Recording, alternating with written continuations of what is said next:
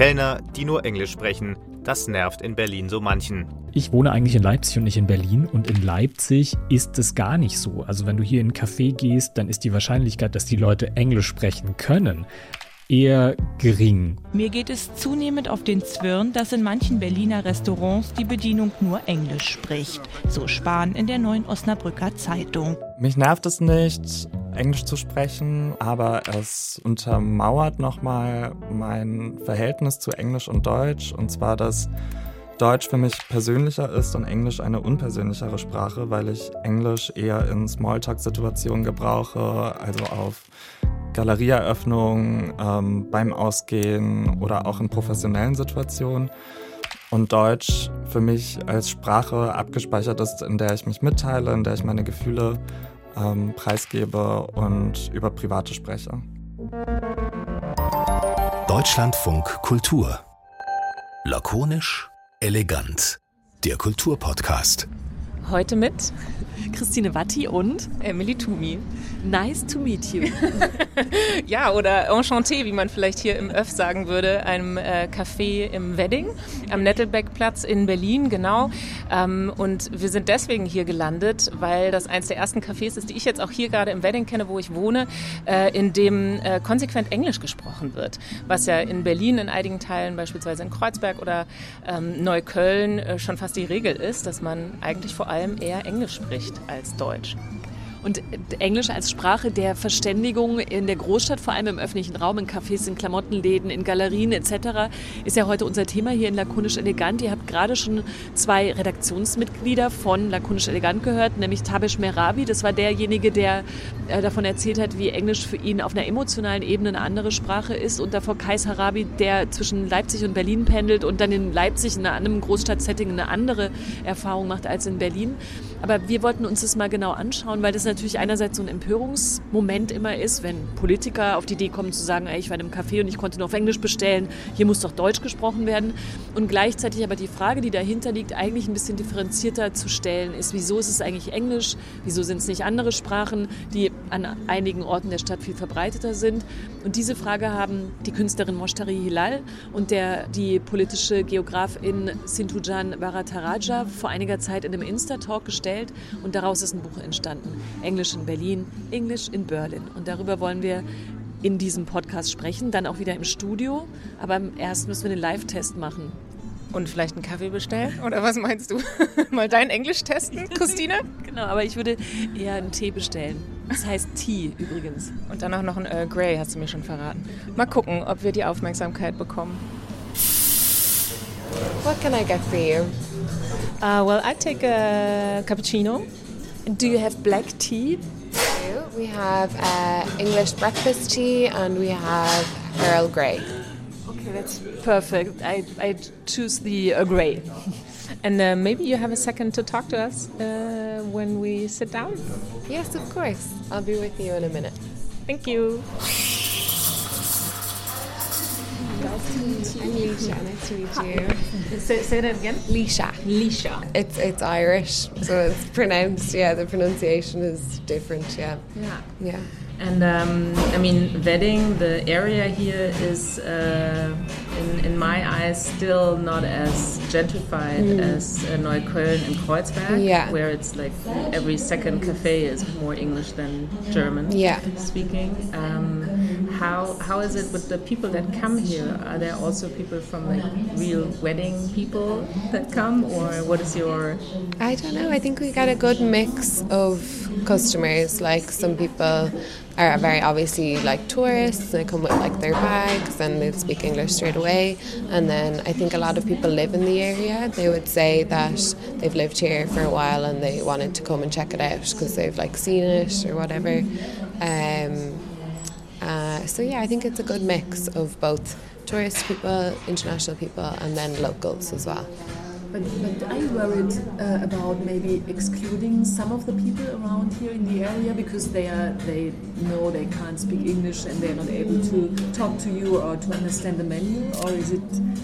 Yeah, well, I suppose that's definitely a concern. I think that's why we're looking into getting German menus, mm -hmm. um, and there are like not everybody in the staff is fluent in speaking German, but I think everybody at least has an understanding and can communicate the basic uh, ordering and paying and bits like that. And then if not, if there's a problem, there's always somebody who can speak German who can help and translate. So at least that helps a good bit, I think. It's never been an issue that somebody comes in and they don't speak English and it's like just me and I don't understand what they're saying. There's always somebody who can help out. So that's good. And, and did you expect uh, that it would be so easy to get along in Berlin with English before, before you came here? Um, I had heard, I had friends who lived over here before I moved over, so I had heard that English was well spoken.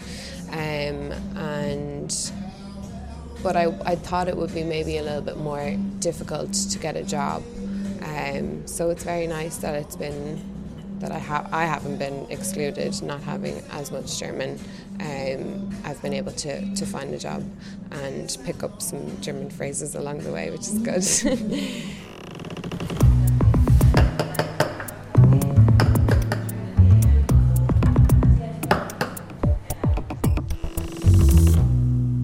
sich da für eine riesige Kaffeehaustür geöffnet oder wieder geschlossen hat. Das ist so ein lustiger Sound. Ja, der knarzt schön. Jetzt sitzen wir hier im Studio, haben die Tür hinter uns geschlossen. Und wir sind aber nicht allein.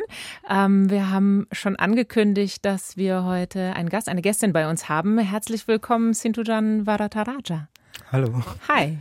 Es ist ja nicht nur einfach äh, ein Gast, sondern es ist tatsächlich auch jemand, der zu eben diesem Duo gehört, das wir gerade schon erwähnt haben, der oder die uns auch auf die Idee gebracht haben, uns mit Englisch in Berlin auseinanderzusetzen. Es ist ja ein Thema, was immer mal wieder in den Medien stattfindet. Der viel zitierte Jens Spahn war auch schon wiederum zitiert zu hören. Dann ist es immer ein Aufreger. Aber tatsächlich äh, sind wir darauf gestoßen, dass Sintujan Du und auch Moshtari Hilal ihr zusammen eben dieses Thema noch mal ein bisschen ausführlicher angeschaut habt und aus diesem Gespräch Gespräch ist eben jetzt ein Buch geworden, das jetzt gerade erscheint.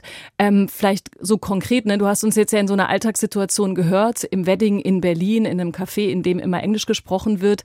Was wäre denn deine letzte Erinnerung an dein Großstadtleben, auch hier in Berlin, ähm, in dem du auf, äh, auf Englisch sprechen gestoßen bist und es vielleicht gar nicht so erwartet hättest? Also ich würde sagen, wahrscheinlich war das eine ähnliche, ähm, ähnliches Szenario wie jetzt bei euch in eurem äh, aus Erfahrung heute früh. Ähm, Im Café vor allem, in bestimmten Läden, ähm, in Mitte und anderen Orten in Berlin, dass immer wieder quasi auf Englisch permanent geantwortet wird und ähm, man quasi dazu aufgefordert wird, auch auf Englisch zurückzusprechen. Und wie geht es dir dabei? Also am Anfang, als ich nach Berlin gezogen bin, 2015, fand ich das gar nicht so schlimm, aber je länger ich hier gelebt habe, desto verstörender fand ich die ganze Verkettung und Erwartungshaltung einfach, die dahinter steckt und so ein bisschen auch die Politik und Ökonomie die das widerspiegelt. Mhm. Wir kommen genau auf diese, auf dieses äh, Zweifeln daran, warum dieses Englisch überhaupt so stattfindet, äh, was du schon angedeutet hast, sind total gleich. Aber Moshtari Hilal kann heute nicht hier sein, aber wir haben aus diesem Insta-Talk auch für den Anfang dieses Gesprächs auch ein ganz konkretes Beispiel, ähm, das sie damals eben auch geschildert hat. Es ist nicht ein Café, es ist ein anderer Ort, aber eben auch eine solche Situation. Das hast du mir auch beim Vorgespräch gesagt, weil ich dir von dieser Geschichte erzählt habe, wie ich in einem Laden äh, reingegangen bin und auf Deutsch ähm, nach der Schuhgröße oder so gefragt mhm. habe, die Verkäuferin auch fast schon nicht empört auf Englisch dann, ähm, also auf Englisch dann geantwortet hat und meinte so, oh, I don't speak German. So, mhm. als ob ich den Fehler gemacht habe, auf Deutsch eine Frage zu stellen in einem Laden in Deutschland. Und ich habe dann auch im Reflex natürlich mich entschuldigt. Oh, sorry, yeah, sure. what size? Uh, nee, not, not what size do you need, but do you have this size? Und so weiter. Und aber dieser Moment hat sich auch so unangenehm angefühlt, weil ich mich auch entschuldigt habe, weil ich wie die Person in dieser Nachricht nicht ähm, rüberkommen wollte als jemand, der nur Deutsch fordert, ähm, mhm. als ob einzig legitime Sprache in einem Raum, in einem öffentlichen Raum ist. Aber gleichzeitig dachte ich mir auch, wow, du kannst hier arbeiten und musst nicht die Sprache sprechen. Meine Eltern haben keine Jobs bekommen, weil mhm. sie nicht Deutsch konnten. Und für dich gilt diese Regel plötzlich nicht mehr. Eigentlich ja gut, ne? Eigentlich gut, dass sich da was getan hat. Ich habe gerade noch an die, ähm, an, äh, jetzt habe ich ihren Namen vergessen. Wer hat uns heute Morgen den Kaffee und den äh, Earl Grey gereicht? Lisha. Lisha, Entschuldigung. Lisha ja interessanterweise am Ende des Gesprächs auch gesagt hat, ich freue mich in Berlin, dass ich nicht exkludiert, ausgeschlossen werde, sondern dass es mir möglich gemacht wird, hier zu arbeiten. Man könnte an der Stelle sagen, okay, unser Gespräch ist hiermit beendet, ist doch alles gut. Leute können arbeiten, sie kommen in die Stadt. Das war vielleicht für andere Generationen aus anderen Herkunftsländern anders, aber ist doch eigentlich alles ganz easy um es gleich so zu auszudrücken, in Berlin. Okay, der war jetzt ein bisschen platt. Aber Sintujan, vielleicht, da vielleicht kann man die ganze Problemlage oder Gedankenlage nicht gleich auffächern, aber erstmal könnte man eine Art von gutem Gefühl haben in diesem Moment. Mhm. Also ich glaube, vor allem jetzt auch an der Bedienung in diesem Café Öff kann man ja auch tatsächlich sehr gut hören, dass sie sich willkommen fühlt in Berlin, an diesem Ort, in diesem Arbeitsmilieu eben auch was ähm, eigentlich positiv ist und eigentlich auch so ein bisschen das spiegelt, was ja auch so ein bisschen die Stadt und Deutschland und Berlin und die Menschen in Berlin, vor allem junge Menschen, auch so ein bisschen wiedergeben wollen und auch das der Look sein soll, den die meisten Menschen so ein bisschen auch ähm, verinnerlicht haben. Das sieht man immer wieder, wenn man ins Kino geht heute und sich so Werbung bezüglich Berlin anschaut, ob es jetzt eine Biermarke ist oder irgendeine andere Marke, die Berlin jetzt quasi propagiert und Berlin als, als Stilmittel auch verwendet. Immer wieder ist es so diese hippe, junge Stadt, die international ist, weltoffen ist, Menschen aus allen ähm, ja, Ländern quasi anzieht und ihnen auch offen steht. Und ich glaube, das ist ja auch genau das, was ähm, Lisha quasi jetzt auch wiedergibt und was sie auch tatsächlich, wie sie schon gesagt hat, in die Stadt irgendwie auch geführt hat. Mhm. Aber das wäre ja jetzt quasi der positive Blick da drauf. Es klingt ja ein Aber da dran. Und das ist ja auch das, was natürlich euren, äh, eure quasi die digitale Talkshow auf Instagram beinhaltet hat, dass Englisch zwar im ersten Moment vielleicht klingt wie eine inkludierende Sprache, dass das ein kleinster gemeinsamer Nenner ist, nicht nur hier in Deutschland, sondern auch wenn wir ähm, reisen. Und dass das aber eben leider nicht immer der Fall ist, dass das tatsächlich eine sehr ausschließende Sprache sein kann. Ja, also Englisch ist ähm, die allgemeine An oder Annahme ist, dass die imperiale Sprache Englisch tatsächlich die Lingua Franca der Welt ist, dass es die meisten Menschen zumindest ähm, stückweise Englisch können oder sich dessen bewusst sind, ähm, was die Wörter bedeuten. Ähm, und das stimmt in vielen Teilen der Welt aufgrund der, des Imperialismus und Kolonialismus, ja. Aber tatsächlich ist es eben so, dass viele Teile der Welt eben nicht ähm, primär englischsprachig sind. In Deutschland vor allem aufgrund von Assimilationspolitiken, sprachlichen, linguistischen Assimilationspolitiken, ähm, die eben auch Teil dieser imperialen Sprache und Geschichte sind. Was viele Menschen äh, nicht beachten, ist tatsächlich, dass Englisch immer noch in Deutschland eine Elitensprache ist und in diesem Mechanismus eben auch angewendet wird, dass Englisch tatsächlich mehr Menschen trennt, statt dass sie sie verbindet. Und, und ähm, der Zugschluss, dem also diese ganze Politik und diese Entwicklung so ein bisschen unterliegt, ist tatsächlich, dass durch das Englische eine, äh, ja, so, so eine ähm, Umleitung geschaffen wird, die tatsächlich irgendwie vereinfacht, Menschen mitzunehmen, die ansonsten ausgeschlossen sind. Aber dabei wird halt äh, eine große Population oder Demografie einfach vernachlässigt, beziehungsweise aktiv ähm, ausgegliedert und vernachlässigt.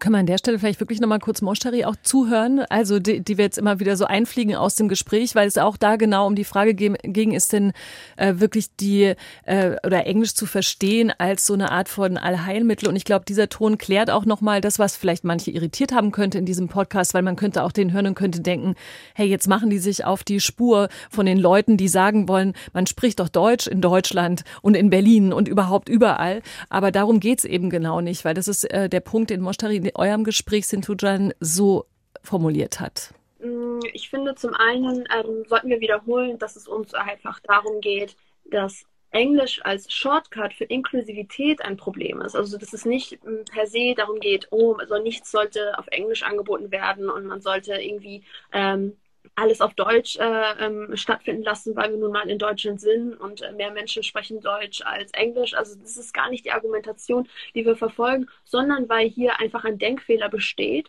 und nicht nur nicht ein Denkfehler, sondern ähm, es ist so eine faule Art und Weise, sich mit ähm, Inklusivität, aber auch sich mit Ausgrenzung ähm, zu beschäftigen. Und Englisch wird als Allheilmittel ähm, verwendet, um sich genau mit den lokalen Hierarchien nicht auseinanderzusetzen. Das Allheilmittelargument, da, da würde ich gerne noch mal kurz drüber reden, weil ich mich gefragt habe, wie bewusst Wird es denn als Allheilmittel überhaupt eingesetzt oder ist nicht in dem Einsetzen von englischer Sprache zum Beispiel, jetzt sind wir sehr Berlin-lastig, wir müssen das gleich noch ein bisschen größer ziehen, aber in diesem ganzen Galerie, Café, Klamottenladen-Kontext Will es überhaupt ein inklusives Allheilmittel sein oder tatsächlich ist es schon eingesetzt als Distinktionsmerkmal, nämlich da sind nur die geladen, die das auch sprechen können. Also diese Allheilmittelfrage, die hat mich oder die interessiert mich noch, tut Englisch überhaupt so, als sei es das? Also ich glaube, in manchen Beziehungen ja. Wenn wir zum Beispiel ähm, uns die Corona-Regulierung anschauen und wie die Corona-Regulierung auch kommuniziert wurden, vor allem jetzt ähm, in Supermärkten, in Drogerien und anderen öffentlichen ja, Orten eben auch. Gleichzeitig eben auch zum Beispiel, wenn man heute die Öffis benutzt und ähm, die Öffis irgendwie eine Störung haben oder ausfallen, ist mittlerweile in Berlin auch so, dass bilingual die Ansagen erscheinen, das heißt auf Deutsch und auf Englisch. Tatsächlich ist aber so, dass die meisten Menschen, die ähm, nicht Deutsch sprechen, nicht unbedingt Englisch verstehen und dementsprechend diese Menschen ausgeschlossen sind aus diesen essentiellen Informationen, die jetzt im Falle von Corona lebensnotwendig sind und im Falle von den öffentlichen Verkehrsmitteln natürlich einfach für den Alltags, Alltag einfach wichtig und relevant sind. Ich glaube, ähm, an den Orten merkt man tatsächlich, dass da Englisch als ähm, quasi ähm, mit dem Ansatz verwendet wird, um tatsächlich inklusiv quasi zu erscheinen, aber dabei eben komplett exklusiv ähm, verwendet wird. Und bei diesen Cafés und ähm, Galerien, Kunstinstitutionen und so weiter und so fort ist es tatsächlich so, dass es ähm, wahrscheinlich aufgrund von ähm, Fördergeldern und anderen ähm, öffentlichen Geldern, die man beansprucht, natürlich in den Bewerbungen oder in, den, in dem Outlook oder dem Outreach, dass man so ein bisschen so nach außen kommunizieren möchte, das so ein bisschen so als inklusiv darstellen möchte. Aber ich glaube, tatsächlich geht es schon darum, so ein bisschen so dieses Milieu ähm, klein zu halten, also reinzuhalten, Anführungsstrichen, und dementsprechend eben auch exklusiv zu halten. Tatsächlich gibt es da auch wieder eine Äußerung von Moshtari, die ich total interessant fand in der Art, wie sie äh, das formuliert hat, äh, was es so für ähm, sprachliche Hegemonien gibt, die eben Menschen, die eigentlich quasi nebenan wohnen, ähm, ausschließen, während äh, andere angezogen werden, die von wesentlich weiter wegkommen wir haben ja bereits ein Problem, dass es sehr wenig Orte, progressive, antirassistische Orte gibt oder Orte, die sich äh, explizit äh, mit dekolonialen Ansätzen auseinandersetzen. Und dann gibt es die und gleichzeitig reproduzieren sie trotzdem ja sprachliche Hegemonien, die einen lokalen, äh, eine lokale Bevölkerung ausgrenzen dadurch, aber gleichzeitig auch wie so ein UFO oder wie so ein ähm, Fremdobjekt in diesem Raum Themen von außen reinholen, aber es nicht schaffen, die eigenen Nachbarn reinzuholen. Also so ein bisschen haben wir es auch damit zu tun, dass lokaler Rassismus, lokale strukturelle Probleme sind auch einfach unattraktiver als die, die man von außen in diese Räumlichkeiten hineinnimmt. Und da habe ich mich gefragt, wenn wir mal schauen, was man vielleicht alternativ machen könnte. Ne? Also wenn es jetzt nicht eben Englisch ist, die Sprache, die äh, inkludierend wirkt an der Stelle, was vielleicht andere Alternativen sein könnten. Also in Berlin, wenn wir noch weiter in Berlin bleiben, ist es ja durchaus so, dass es auch Viertel gibt, beispielsweise in Kreuzberg, in denen ich auch die Erfahrung gemacht habe, dass ähm, Türkisch beispielsweise die erste Sprache eigentlich ist und man, wenn man Türkisch spricht, sich ganz anders bewegen kann, ganz andere Verhandlungen Verhandlungsmasse auch hat in Geschäften und so. Und äh, das ja ein lokaler Kontext ist, der eine Art von Vorlage ist, die ganz anders funktioniert, die aber natürlich äh, anders betrachtet wird, auch die eben nicht die positive Konnotation hat wie äh, das internationale kosmopolitische Englisch, was so als Distinktionsmerkmal eben nach vorne geholt wird, wie international Berlin doch ist und Weltstadt und sexy und so weiter. Und da dieses Türkische eben nicht diesen Blick hat. Aber ich habe mich gefragt, ob sowas eben äh, die Anerkennung solcher lokaler Kontexte eine Art Art von ähm, ja, Zukunftsidee, Lösungsidee ist für die Problematik, die ihr da aufgemacht habt?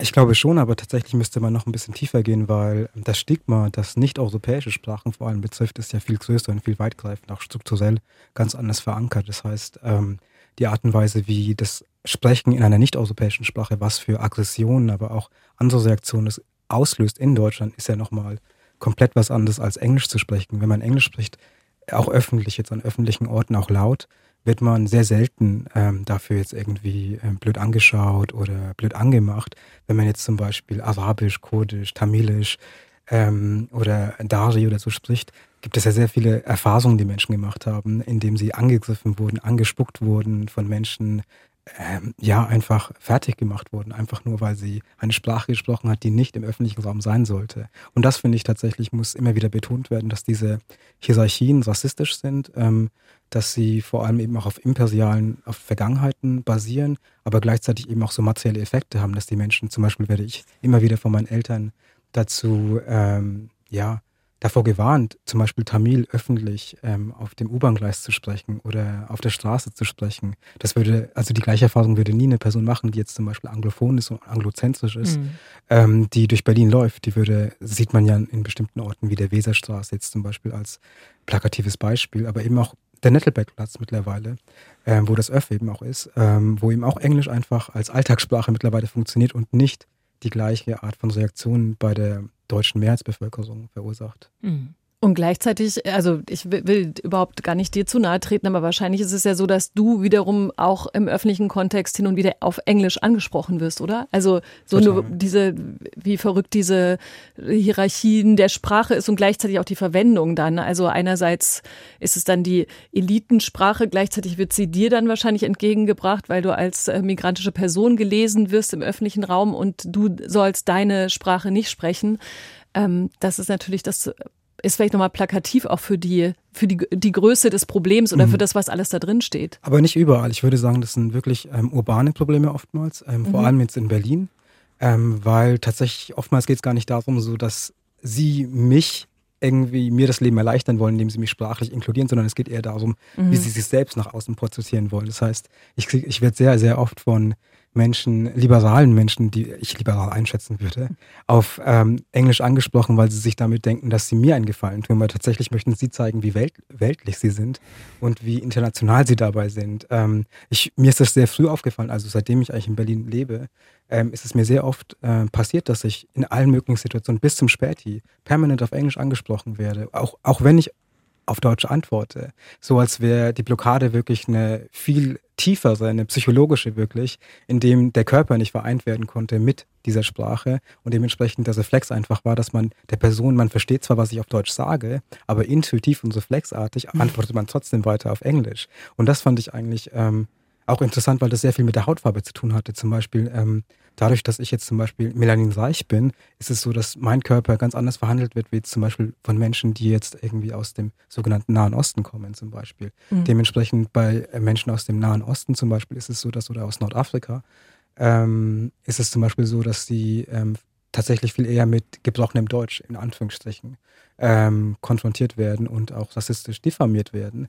Ähm, bei mir gibt es das gar nicht und gab es auch nie das. Bei mir gibt es sofort das Englische. Und da merkt man tatsächlich, es gibt eine Art von Ausschluss und eben auch Outsourcing von Körpern und Menschen, die dann nochmal so bestimmten Hierarchien Sichtgewohnheiten, Sehgewohnheiten unterliegen. Mhm. Wir haben jetzt ganz viel eigentlich vor allem auch immer wieder über Berlin gesprochen äh, und äh, in der Vorbereitung habe ich auch viel darüber nachgedacht und hier und da gesprochen mit Menschen, die jetzt nicht, äh, äh also um andere Beispiele zu finden, wie sieht es aus in Hamburg und in Köln, da äh, habe ich das nicht so erlebt, dass äh, Englisch so präsent ist als Sprache. Auch der Gegensatz Stadt-Land ist, glaube ich, da auch nochmal ein großer Unterschied. Und ich habe mich eben auch gefragt, und vielleicht hast du da selbst auch noch Beispiele, wie das ist in anderen Städten. Also in Paris beispielsweise habe ich das das hat aber auch natürlich mit der französischen Kultur zu tun, so erlebt, dass man ohne Französisch überhaupt gar keine Chance hat und mit Englisch die Leute einen auch so angucken, mm, so nach dem Motto, nee, sorry, also Englisch ist hier nicht, kannst schon Französisch sprechen.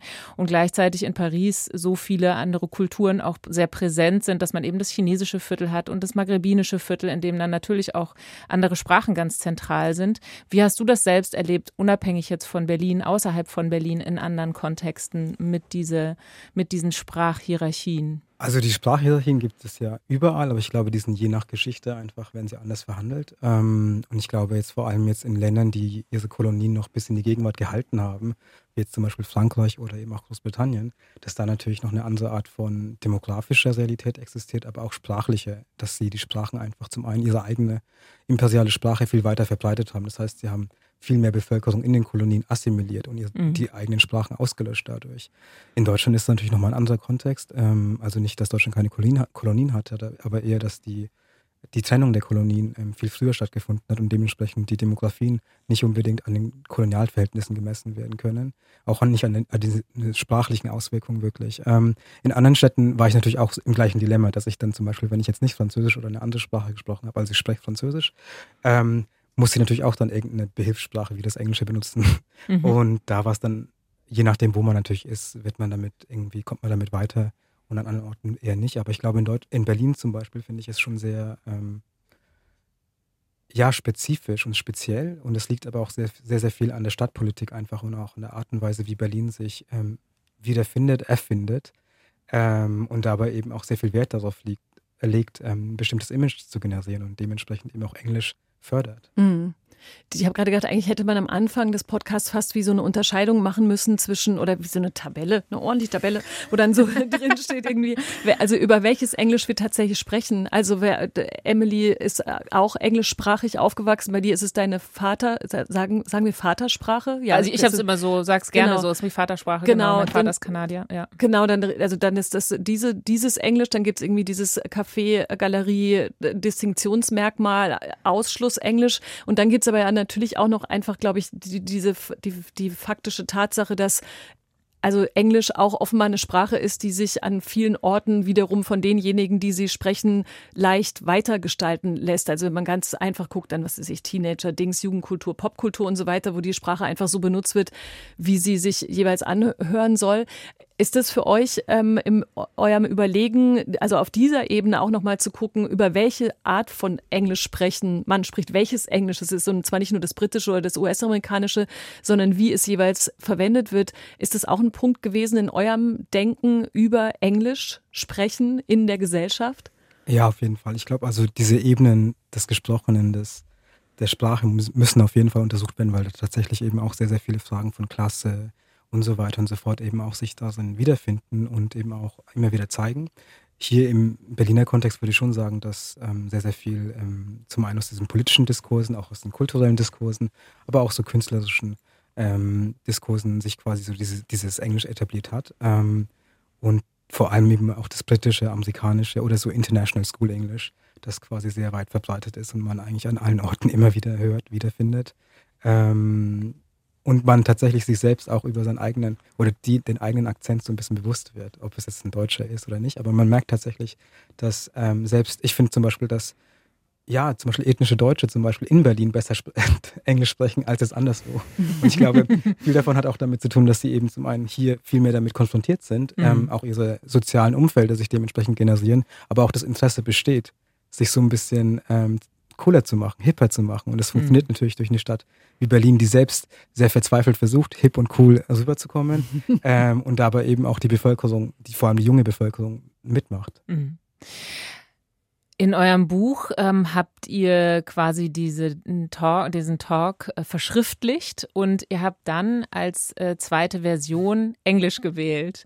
Und da musste ich drüber schmunzeln auch so ein bisschen, weil ähm, Habt ihr darüber diskutiert, ob es nicht vielleicht auch sinnvoll wäre, noch eine andere Sprache zu wählen in der Übersetzung oder gerade deswegen auch Englisch gewählt, so selbstironisch? Oder was, was waren eure Gedanken darin, das auf Deutsch und auf Englisch zu veröffentlichen? Also klar hätten wir uns gefreut, gäbe es noch andere Sprachen, aber es ist natürlich eine Frage von Ressourcen. Mhm. Ähm, aber tatsächlich lag uns schon viel daran, spezifisch das auch auf, bilingual auf Englisch eben nochmal zu veröffentlichen, weil wir eben auch wollen, dass die Menschen, für die dieses Gespräch relevant ist und signifikant sein sollte, dass diese Menschen eben auch Zugang und den linguistischen Zugang dazu haben. Und ich glaube, dabei wollten wir eben auch so ein bisschen dem Problem so auf den Kern gehen ähm, und quasi eben auch die Menschen zu sensibilisieren, die zum Beispiel ähm, jetzt aus Ost-London hierher ziehen und gleichzeitig sehr sensibel sind, was Gentrifikationsdebatten angeht, die in Ost-London stattfinden, ähm, aber dann gleichzeitig sich in, in den gleichen Problematiken hier verstricken und sich dessen nicht bewusst sind,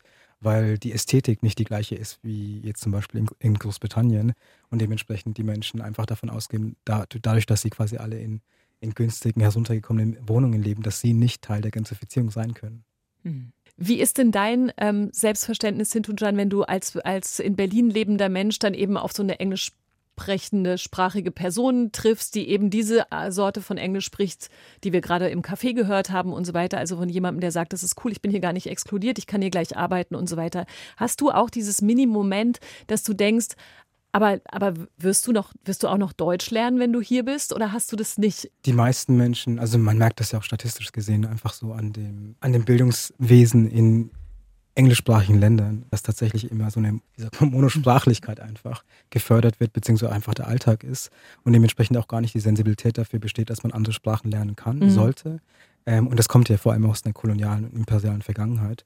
Ähm, das heißt, vor allem Menschen, die in diesen Kontexten aufwachsen, die müssen nicht unbedingt immer nur jetzt weiß sein, ähm, kommen eben auch mit, diesen Art, mit dieser Art von Einstellung eben auch in Länder wie Deutschland. Und sobald man eben auch merkt, dass man damit durchkommt, ähm, es nicht braucht, um einen Job zu haben, es nicht braucht, um irgendwie zur Ausländerbehörde zu gehen, es nicht braucht, ähm, um Zugang zu finden, Freundinnen zu finden, ein, ein, schönes Leben hier zu leben, dann ist es natürlich nicht unbedingt, ähm, ich weiß nicht, fühlt sich so ein bisschen unnötig an, es lernen zu müssen. Mhm. Und ich glaube tatsächlich Menschen, die aus anderen Kontexten kommen, in dem tatsächlich äh, Mehrsprachlichkeit eben auch Teil des Alltags ist, gefördert wird, ähm, dass diese Menschen mit oftmals, tendenziell würde ich sagen, mit einer anderen Art von Notwendigkeit und Sensibilität auch ähm, ja, hier leben. Klar ähm, gab es bei mir auch sehr, sehr viele Situationen, wo ich überlegt habe, ob man diese Frage stellen sollte.